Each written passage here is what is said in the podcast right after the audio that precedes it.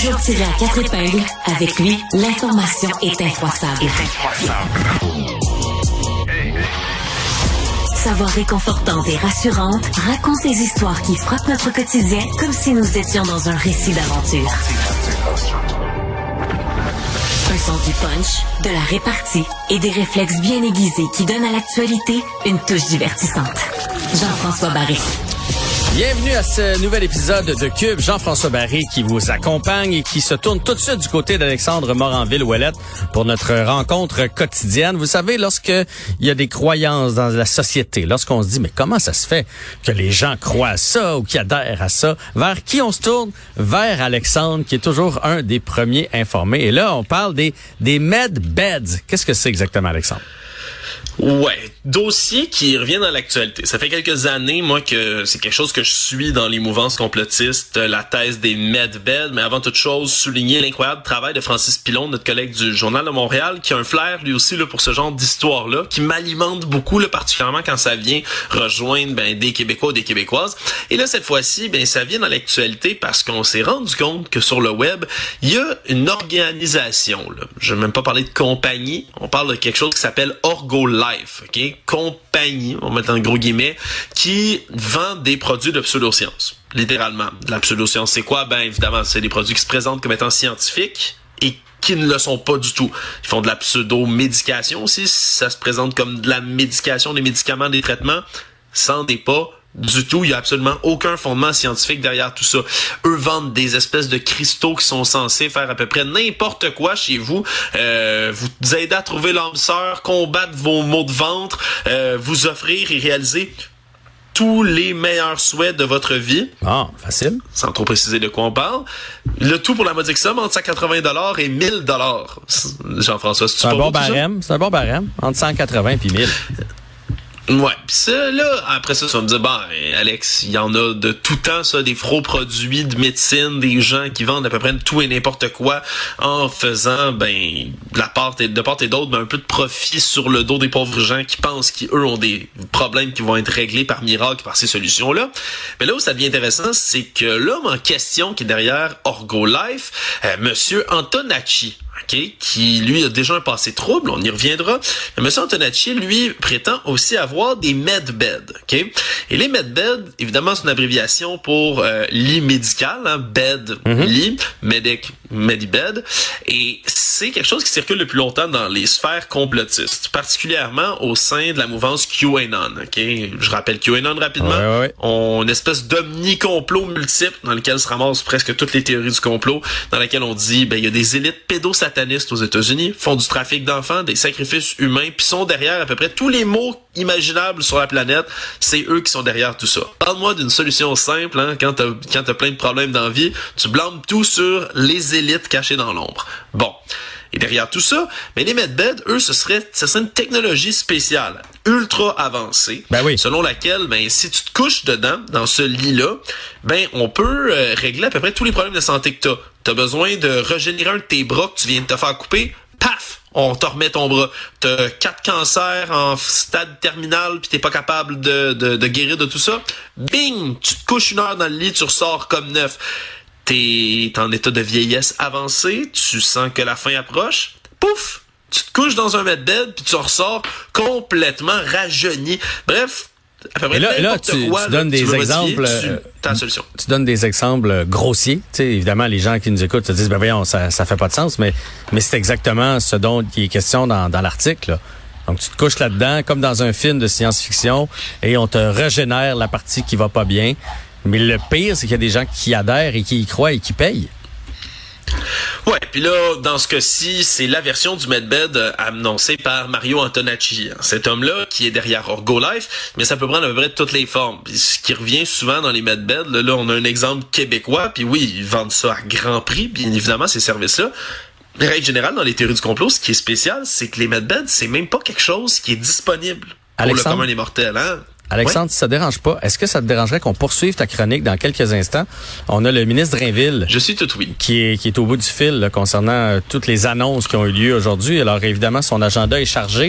Je vais pas enlever rien à ton agenda à toi, mais on te reprendrait dans une dizaine de minutes. OK? On va, on va poursuivre euh, sur les C'est entièrement correct passe le bonjour au ministre Drainville pour moi. Oui, donc Alexandre Moranville-Ouellette, désolé pour cette, euh, cette petite interruption, euh, mais c'est ça, le ministre Drainville aujourd'hui, évidemment, était sur toutes les tribunes.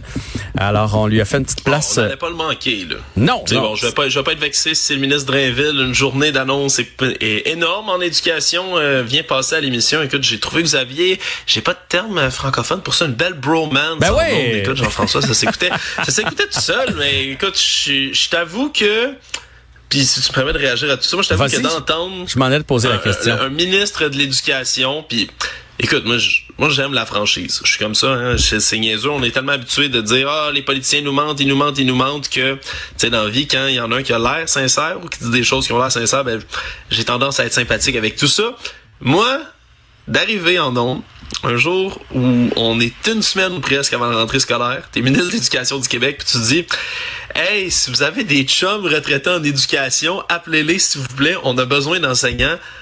Moi, ça me jette en bas de ma chaise, mais bravo. Bravo, M. Drainville, de le demander. Je trouve qu'il y a des politiciens, il y a des gens qui se risqueraient pas à, dire des phrases comme ça. Puis, mon Dieu, Mais- mais, dans quel monde on est quand on fait un appel à la radio comme ministre pour que les gens appellent leur chum à la retraite pour qu'ils viennent enseigner? Moi, je suis à terre, puis on a comme pas le choix devant l'étendue du problème, mais... Hey, c'est- quoi, euh, spécial? C'est du quoi, Alexandre? C'est drôle. euh, pendant l'entrevue, puis là, je, voulais pas aller là, parce que je savais qu'on avait juste euh, huit minutes avec lui, puis là, je voulais. Mais ça me faisait un peu penser à la pandémie. Tu sais, à un moment donné, là, pendant la pandémie, là, on disait, là, on a besoin de bras. Là, présentement, je sais pas si c'est des bras ou des cerveaux ou des, des, des paires de lunettes qu'on a besoin, là, parce que euh, l'image du professeur en avant, mais, mais c'est un peu la même chose. Là, c'est une situation de crise. Tu sais, quand je disais, je sais que les professeurs de profession, les enseignants de profession sont pas contents présentement. Reste que là, faut tout être main dans la main parce a un problème. On aura beau chialer contre les professeurs qui sont pas diplômés on, est face à un problème. Puis en société, il faut passer à travers. Peu importe qui va aller donner un coup de main. Puis effectivement, si tu as une chum qui fait hey, finalement, avec le coût de l'inflation, je pensais avoir un peu plus d'argent euh, pendant ma retraite, ben, ben, ben crime, reviens enseigner une journée, deux jours, ça va nous aider. Puis si tout le monde on met la main à la pâte comme ça, ben on va y arriver. Fait que oui, c'est un peu spécial d'entendre ça. Oui, ça donne quand même euh, ça fait sourciller dans le sens tu fais tabarouette, on est-tu rendu là au Québec à tout tient avec de la broche, là, comme on dit. Reste que là, c'est une situation qui est exceptionnelle, qui est urgente, puis il faut trouver toutes les façons du monde de la régler.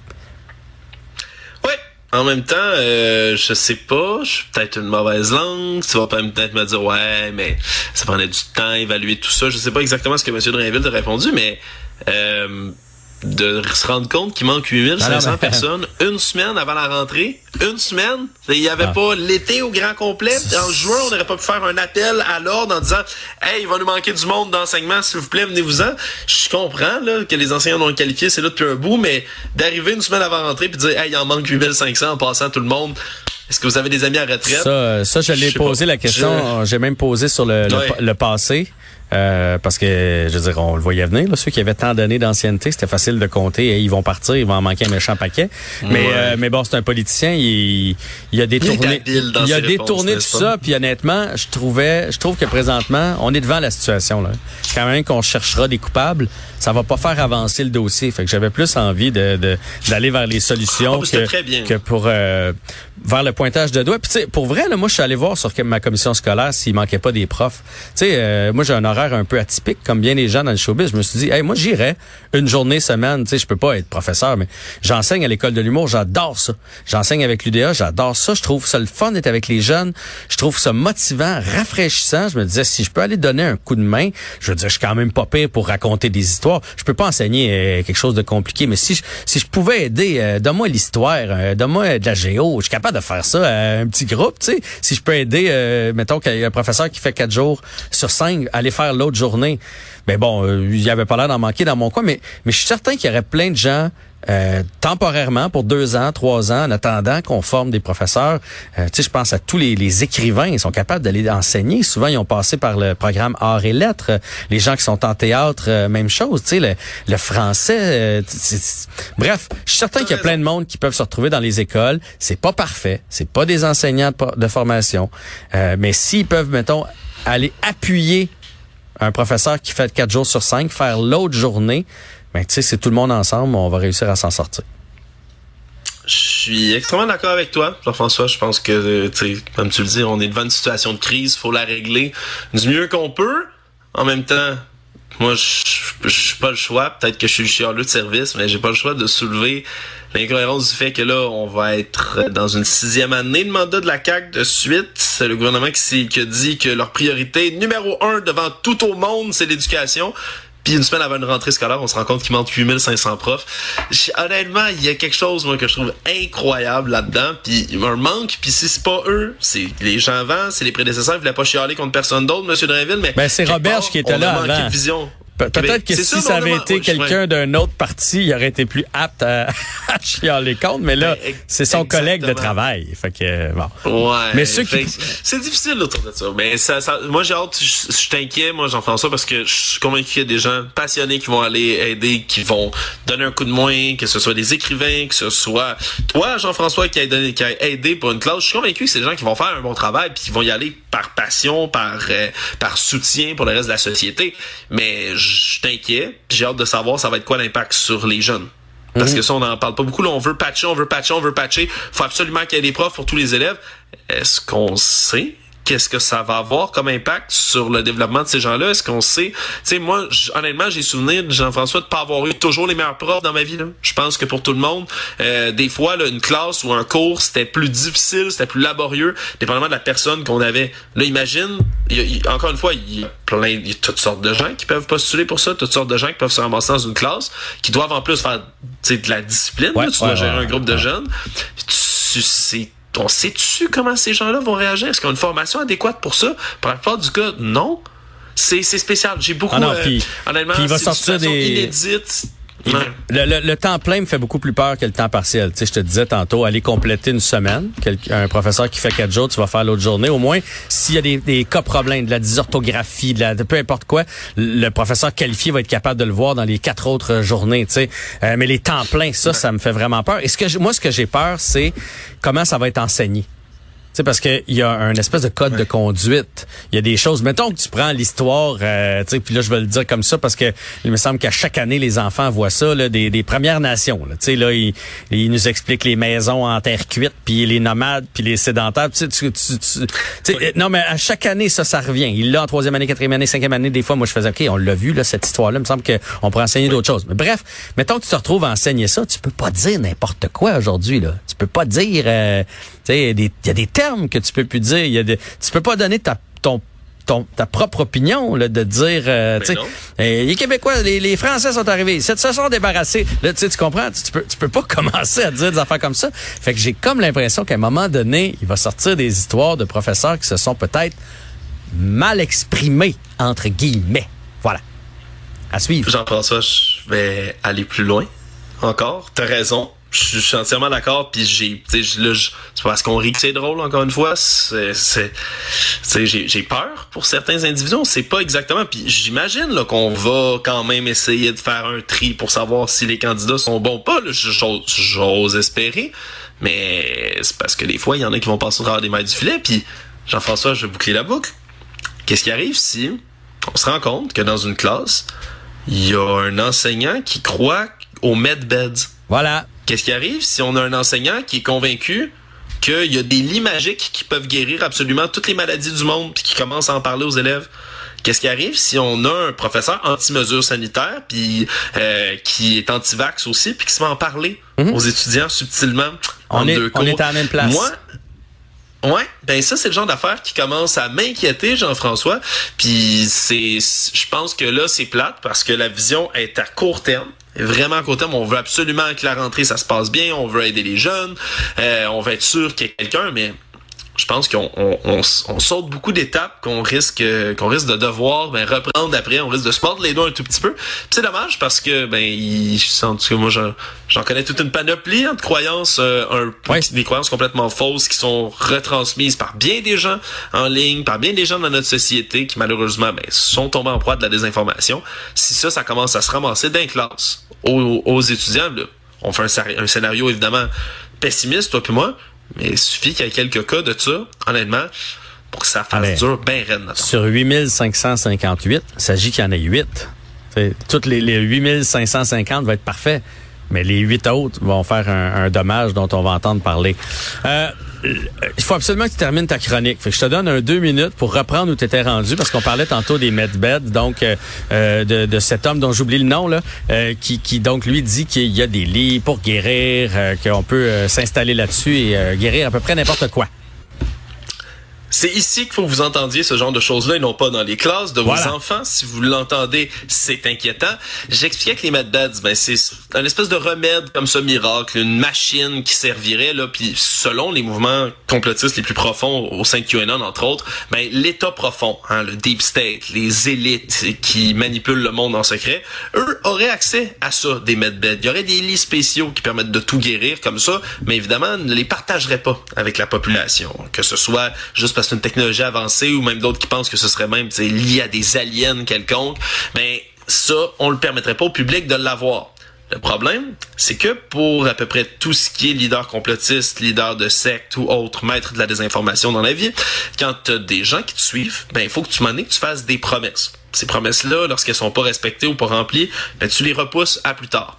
C'est exactement ce qu'on fait du côté, par exemple, de la fausse reine du Canada, Romana Didulo, cette femme qui est une influenceuse QAnon avec au-dessus de, de 100 000 suivants sur Telegram, entre autres, qui fait le tour du Canada en promettant qui mieux mieux toutes sortes, euh, évidemment, de, de, de, promesses qui sont complètement fausses. Elle se présente comme la reine du pays. Elle dit aux gens d'arrêter de payer leur, leur électricité, arrêter de payer leur hydro, arrêter de payer l'eau courante. Elle dit ça à ses suivants. Ce qu'elle dit aussi, au travers de tout ça, c'est Ah, on a des medbeds, nous, puis on va vous les rendre disponibles. Ça hmm. s'en vient là, très bientôt. Soyez, plus, soyez prêts, là. Puis au travers de ça, c'est qu'il y a toujours des tragédies qui arrivent. Tout comme elle a des suivants, cette femme-là, elle, c'est un exemple que je donne parce qu'il y a d'autres de ces influenceurs-là, du des mouvements complotistes, mais il y a beaucoup de ces suivants qui ont arrêté de payer leurs taxes, qui arrêtent de payer leurs impôts, qui arrêtent de payer leur hydro, puis qui se ramassent à la rue.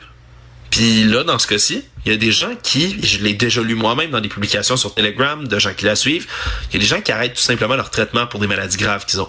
Parce qu'ils sont convaincus que bientôt, ben, il va y avoir un lit miracle qui va venir les sauver. C'est triste. Ces théories-là peuvent sembler complètement farfelues, puis on a le droit de rire des gens qui ont, qui ont le goût de payer 1000 dollars pour avoir une pyramide en cristal qui permet d'attirer l'âme sœur et de repousser les mots de vente. C'est sûr qu'on peut rire un peu de ça. Mais au travers de tout ça, il y a des gens dont la souffrance c'est extrêmement réelle, qui souvent ont perdu complètement espoir, qui sentent que la science, la médecine moderne ne peut pas les aider, puis qui vont chercher refuge à grands coups d'argent auprès de charlatans comme Monsieur euh, Antonacci, qui, sans entrer dans tous les détails parce qu'on manque de temps, a lui-même été euh, déjà déjà fait de la prison pour avoir, entre autres, ben déclaré que son appartement était devenu une ambassade d'une entité étrangère, des trucs qui s'apparentent au mouvement de citoyens souverains, une autre théorie du complot. Bref, Beaucoup de stock. Si vous voyez des vendeurs de pyramides en cristaux, posez-vous les questions. Si on vous dit qu'un lit sur lequel vous couchez peut guérir littéralement tout de votre pied d'athlète jusqu'à votre cancer de, en phase terminale, posez-vous les questions. Wow, on a mis le mot pied d'athlète dans cette chronique. Jamais j'aurais cru euh, qu'on allait finir comme ça. Alexandre, euh, si les gens veulent voir, là, parce que là, ça a été scindé en deux, c'est peut-être qu'on a manqué le début, on a attrapé la fin. Bref, euh, allez lire l'article du Journal de, de Montréal et vous allez pouvoir apprendre davantage. Bon show demain, Alexandre. Merci Jean-François, salut. Salut.